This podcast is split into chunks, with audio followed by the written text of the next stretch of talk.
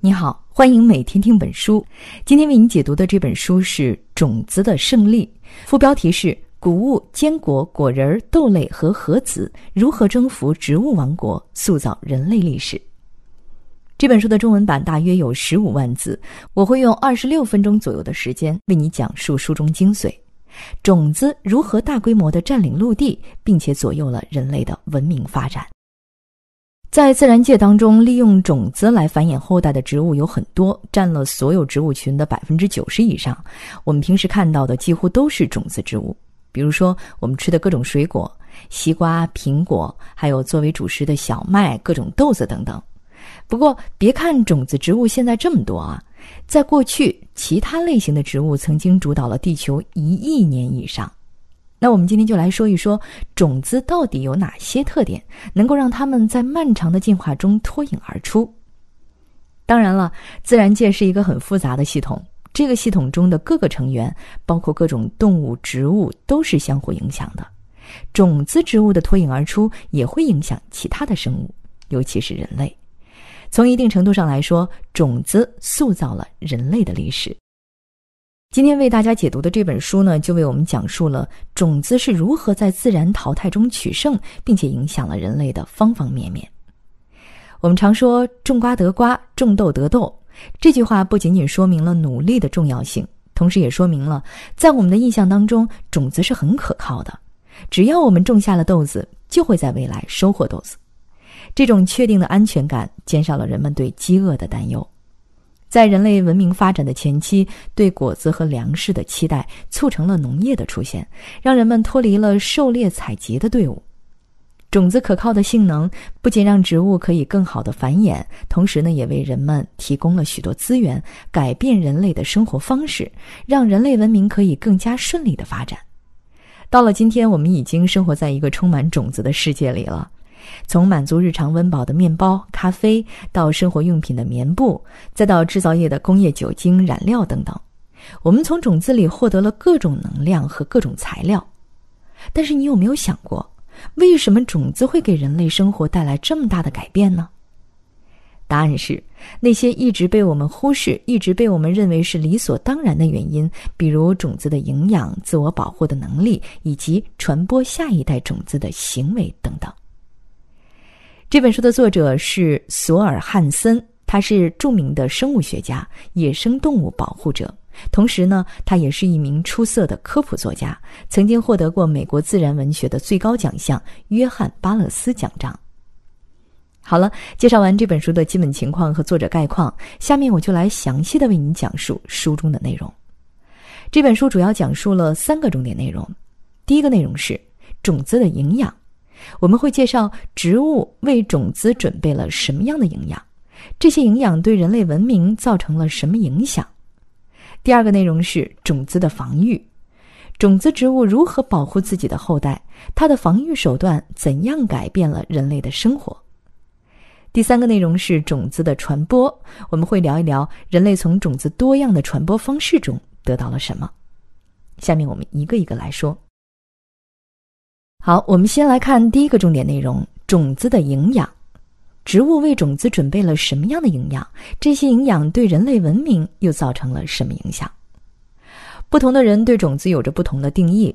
对于我们普通人来说，种子大体上可以看作是植物的婴儿，而且呢，这个婴儿还携带了两样东西，一个就是一些营养。不同的种子有不同的营养，比如有的种子淀粉多，有的种子蛋白质多，等等。还有就是一个盒子，植物婴儿和他们的营养被装在这个盒子里面，就像我们平时在街上看到的一个婴儿叼着奶瓶被安全的放在婴儿车里。那这样处理有什么好处呢？把植物婴儿打包起来，就可以快速的移动，方便种子传播到世界各地。而且呢，这个盒子也可以保护植物婴儿，让植物婴儿带上各种食物，就可以让婴儿在成长的前期有足够的营养，不用非要努力的从外界去获取。比如说牛油果，它们生长在雨林里，雨林当中的植物呢比较茂密，牛油果的幼苗不容易照到阳光，这个时候它们就可以利用上一代准备的营养。好好成长。牛油果种子的营养就像是婴儿的奶粉，在植物还没有办法独立的吸收外界营养的时候，为它们提供了必要的帮助。实际上，牛油果为他们的婴儿准备了大量的营养物质，包括蛋白质、脂肪、淀粉等等。种子在生根长叶的几个月，甚至是几年之后，都还能享受这份营养，简直就是植物中的富二代哈。不过，牛油果为他们的婴儿准备了这么多的营养，也就意味着它没有办法产生大量的种子，因为资源都是有限的嘛。和牛油果不同，在平原生活的植物呢，它们的幼苗都能快速接触到大量的阳光，通过光合作用，植物幼苗就可以得到它们需要的能量了。比如，对于草来说，最好的策略应该是多生快长，把有限的资源分配给更多的种子，进行快速繁衍。我们的祖先在很久之前就知道种子当中富含营养，在还没有发展农业之前啊，我们就已经从烤熟的种子里获取能量了。现在的黑猩猩还会在森林大火之后寻找各种烤过的种子来吃。在两万多年前，人们就使用石器来研磨加工野生大麦；十万多年前，人们也利用相似的办法把高粱加工成食物。不过，不管考古有什么新发现，有一点是很明确的，那就是当人类安定下来进行农业耕作的时候，草籽就基本被定为主食了。比如常见的有小麦、大麦。虽然在农业耕作之前，人们也使用草籽，但是在开始固定的农业耕作之后，人们吃的草籽种类会少一些。人们会根据当地的环境情况，选择少数的几种谷物，专心种植。这种习惯在世界各地的农业革命中都出现过，而那些被挑选出来的种子大多都是一年生的植物，因为生命周期更短的植物呢，会把所有能够利用的资源都用来繁衍，而不是把过多的资源投入到其他的部位，比如叶子、茎等等。所以呢，我们现在在田里看到的呀，大多都是一年生的植物。而且人们发现，种子当中的营养的种类还不太一样。比如说，小麦的主要营养是淀粉，可可豆里含有大量的可可脂，其他很多植物的种子含有大量的蛋白质。虽然营养的种类越丰富，对我们人类越有利，但是植物为什么要进化出这么多种的营养呢？其中最让我们困惑的就是种子里面的油，在同等重量的情况下，油可以提供更多的能量，这对于生活在茂密森林里的植物是很有利的。我们知道，植物是通过光合作用来吸收阳光中的能量的，但是在茂密的森林中获得阳光很难，这就要求种子自己带的能量要更多，所以森林里的种子呢就含有更多的油。但是很多生长在平原上的植物也为它们的后代准备了很多油，比如油菜，油菜的种子是可以榨出油的，这到底是为什么呢？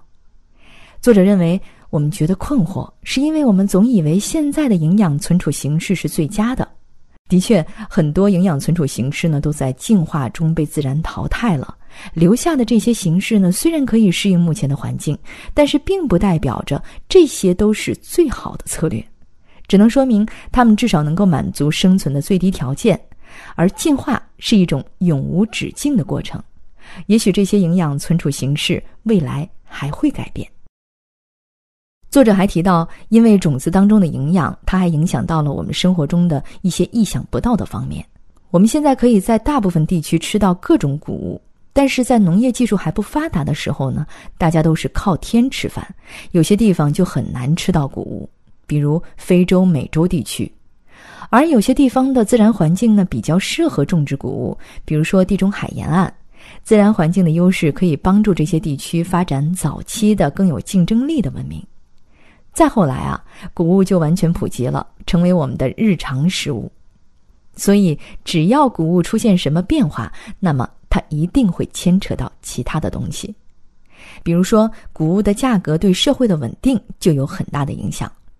在罗马共和国后期，领导人就通过发放免费的谷物或者对谷物进行补贴来安抚不满的民众。对谷物进行补贴是那个时候重要的政治措施。就算在今天，粮食价格的飙涨也会影响社会的稳定。我们还是可以看到很多国家都有类似的行为，甚至谷物贸易还会传染疾病。在十四世纪，黑死病的传播就和谷物贸易有很大的关系。一开始呢，人们把这种病归咎于地震或者痤疮，后来流行病学家才发现，这种疾病来自于小跳蚤。这种跳蚤呢，住在黑鼠的毛里面。但是，就算这些发现，也没有办法解释为什么黑死病能够在这么大范围内传播。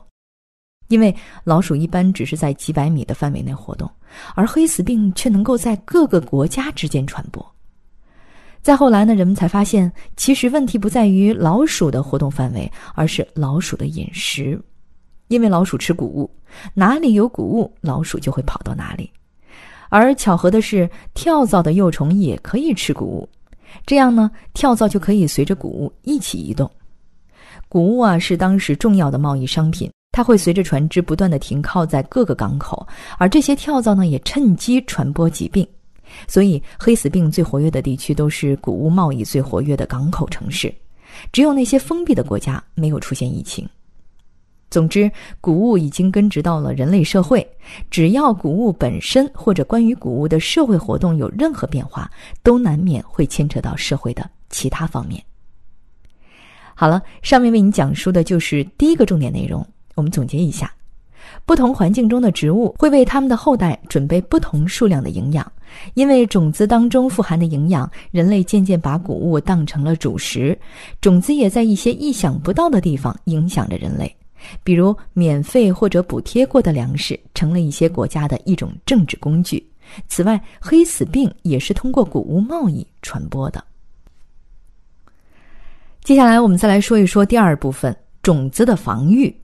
种子植物如何保护自己的后代？种子的防御手段怎样改变了人类的生活？我们之前说了，种子植物把婴儿和营养一起打包到一个盒子里，而这个盒子就是种子的防御之一。种子坚固的外壳可以帮助它们抵御小昆虫或者小型动物的攻击。除了物理防御手段，种子还有很多化学武器。其中一种化学武器呢，就给我们带来了辣这个味道。辣味儿啊，对于我们来说太重要了。如果没有辣味儿，那么全国各地的川菜馆都不知道要怎么营业了。如果从化学的角度来说，辣这个味道是辣椒素带来的。大家可能想不到的是，辣椒的祖先呢，其实并不是很辣。后来辣椒们进化出这么多辣椒素，是为了抵御真菌对种子的侵害。真菌可以杀死受感染的大部分种子，而辣椒素呢可以减缓真菌的生长。在进化当中，辣椒进化出了大量的辣椒素，而真菌也进化出了更强的抵抗力。就像军备竞赛一样，真菌抵抗力变强的时候，辣椒也会产生更多的辣椒素。不过呢，这种军备竞赛可不是无休止的，因为这些进化都有代价。真菌对辣椒素的抵抗力越强，它们的生长速度就越慢。虽然高抵抗力可以让真菌成功的攻击到辣椒的种子，但是在另外一些情况下，放弃快速生长的能力就是很明显的劣势了。而辣椒制造辣椒素会影响它们保存水分的能力。如果天气还比较干燥的话，就会降低种子的产量。辣椒还得考虑蚂蚁的劣势，因为更多的辣椒素会让种皮更加脆弱，这样就更容易受到蚂蚁的攻击。根据辣椒素的作用，我们就可以知道，降雨充沛的地方，辣椒通常会比较辣；因为潮湿的地方更容易出现霉变，而干旱的地方真菌也不怎么长，辣椒也就不需要费力生产辣椒素了。在过去，人们吃辣椒除了追求那种兴奋的、爽快的感觉之外，还有一个重要的用处，就是给食物当防腐剂。辣椒不仅能够让真菌望而却步，还能够震慑其他很多的微生物。不过，不是所有的地方都把辣椒作为防腐剂的。比如，在哥伦布时代，辣椒那可是奢侈品，买得起辣椒或者其他香料的人，绝对也买得起新鲜的食物。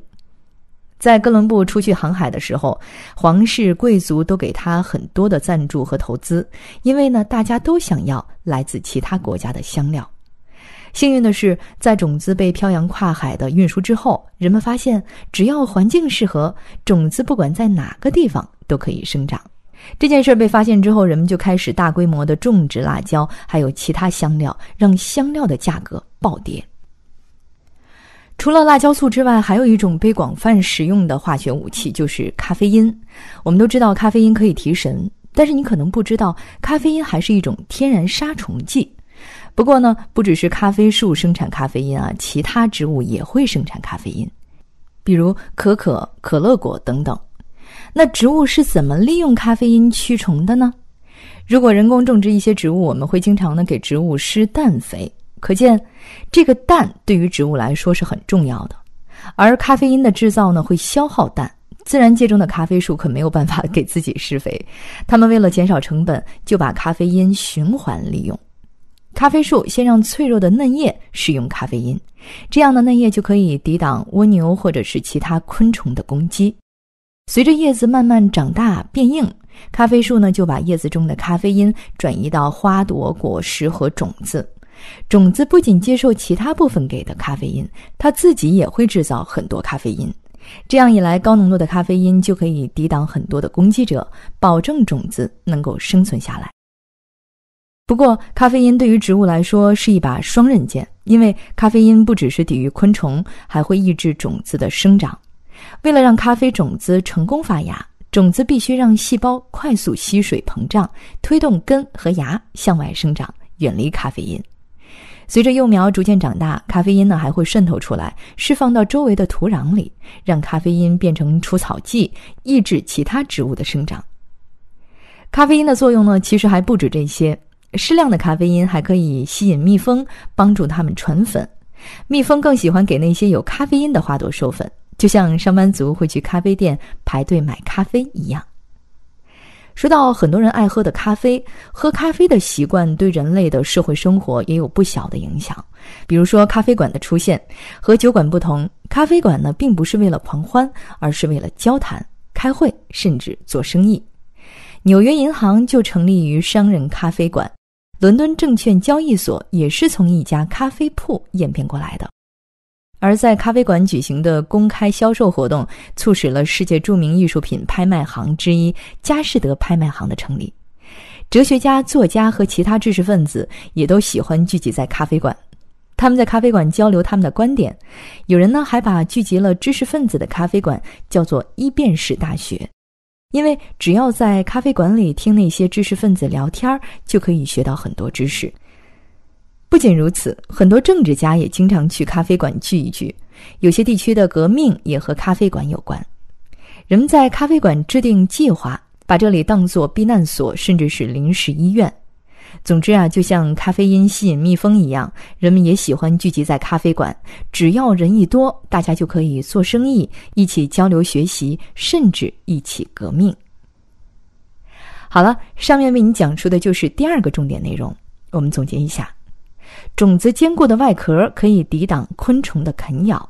为了抵御更多的外敌，种子还进化出了很多化学武器，包括辣椒素、咖啡因。辣椒素不仅给人类带来味觉上的快感，还可以成为食物防腐剂。在哥伦布时期，辣椒等香料是奢侈品。后来人们发现，只要环境合适，这些香料都可以种植生长。于是，辣椒等香料价格暴跌，成为了平民食材。而咖啡因呢，被植物当作杀虫剂、除草剂，同时还用来吸引蜜蜂。在人类社会，咖啡馆成为人们聚会、聊天、做生意的重要场所。很多重要的组织机构都是从咖啡馆演变过来的。接下来，我们来说一说第三个内容：种子的传播。人类从种子多样的传播方式中得到了什么？很多人觉得种子的传播也不是什么了不得的事儿，只要把种子扔到土壤里就可以了。其实传播种子这件事儿啊，还是有很多细节要处理的。比如说，种子不能离上一代的植物太近了，和上一代离太近的话，会和它们竞争养分，而种子是很难竞争过成年植物的。那要怎么把种子送出去呢？最常见的手段就是利用动物来传播。当然了，这种利用不是没有报酬的，包裹种子的果肉就是植物支付的报酬。在美洲有一种蝙蝠会吃香豆树的种子，他们会把香豆树果实带离香豆树，找个地方啃掉果肉，然后呢把种子扔掉。这样一来，香豆树的种子就被传播出去了。不过你可能会有疑问，为什么蝙蝠不直接在香豆树上吃掉果子呢？带个果子到处飞，好像也挺累的。其实蝙蝠也是迫不得已才把果子带走的，因为会到香豆树附近觅食的，除了喜欢果子的蝙蝠，还有喜欢吃蝙蝠的蟒蛇和大型鸟类。如果蝙蝠不把果子带走，那么它自己就会变成食物。除了蝙蝠这种只吃果肉而不啃种子的动物，植物还会冒着巨大的风险和那些吃种子的动物合作，比如啮齿类动物，像松鼠、老鼠之类的。同样，这些动物为了不被别的肉食动物当晚餐，它们也要把种子搬运到别的地方再吃掉。但是如果这些动物把种子吃了，那么植物的所有努力都白费了。幸运的是，这些动物很有可能在还没有吃掉种子之前就被其他动物捕杀，那么种子就可以活下来。而植物呢，也不是默默的等着幸运到来啊，种子厚厚的外壳这个时候就发挥作用了。厚厚的外壳可以延长像松鼠这样的动物处理种子的时间，松鼠剥壳的这个时间越长，种子活下来的概率也就越大。嗯，现在你能理解为什么核桃那么难剥壳了吧？虽然这种帮助种子的合作者有很多，但是其中效率最高的可能就是我们人类了。夸张点说，人类就是植物的奴仆。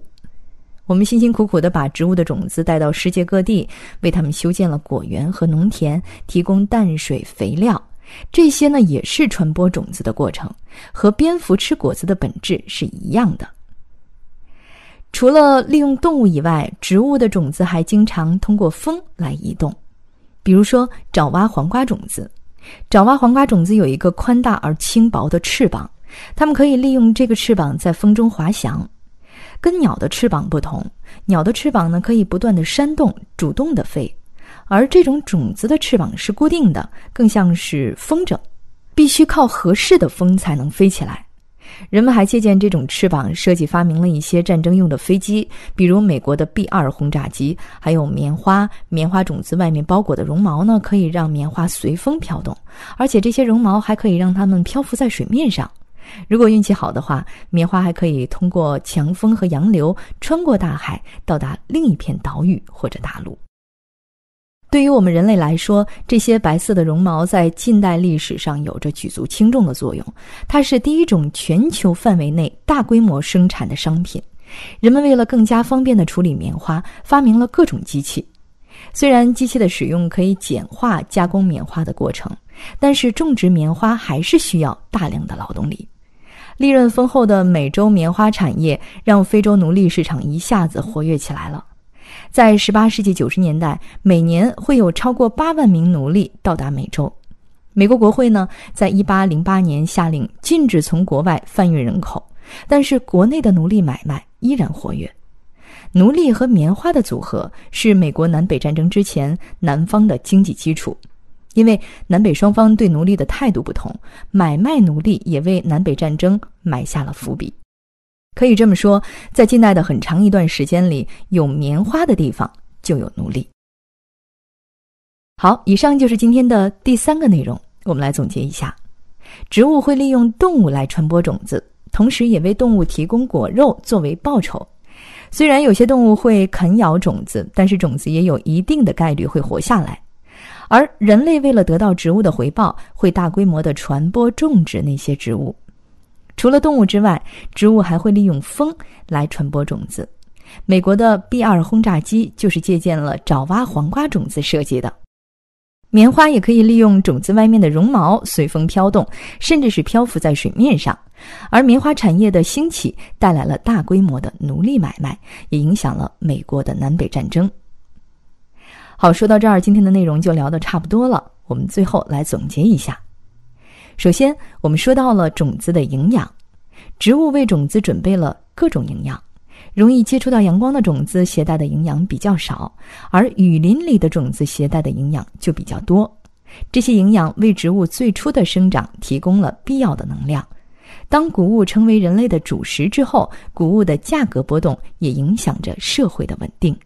同时，黑死病的传播也跟谷物贸易有关。其次，我们还聊了种子的防御。种子为了保护后代而进化出了坚固的外壳。植物也使用各种化学武器。辣椒素可以抵御真菌的侵害，咖啡因是杀虫剂，也是除草剂。辣椒和咖啡广泛的改变了人们的生活方式，辣椒成为我们喜爱的香料和食物防腐剂，咖啡为人们提供了令人清醒的饮料。咖啡馆是非常受欢迎的聚会场所，很多重要的组织机构都是从咖啡馆演变而来的。最后，我们说了种子的传播，植物为了吸引动物帮忙传播种子，为动物提供了果肉作为报酬。而那些动物为了避免在果树旁被其他肉食动物吃掉，就要把果子带走，顺便也让种子能够传播到远处。而人类为了得到植物的回报，开始大规模的种植各种植物。我们还借鉴了爪哇黄瓜种子的造型，设计了飞机。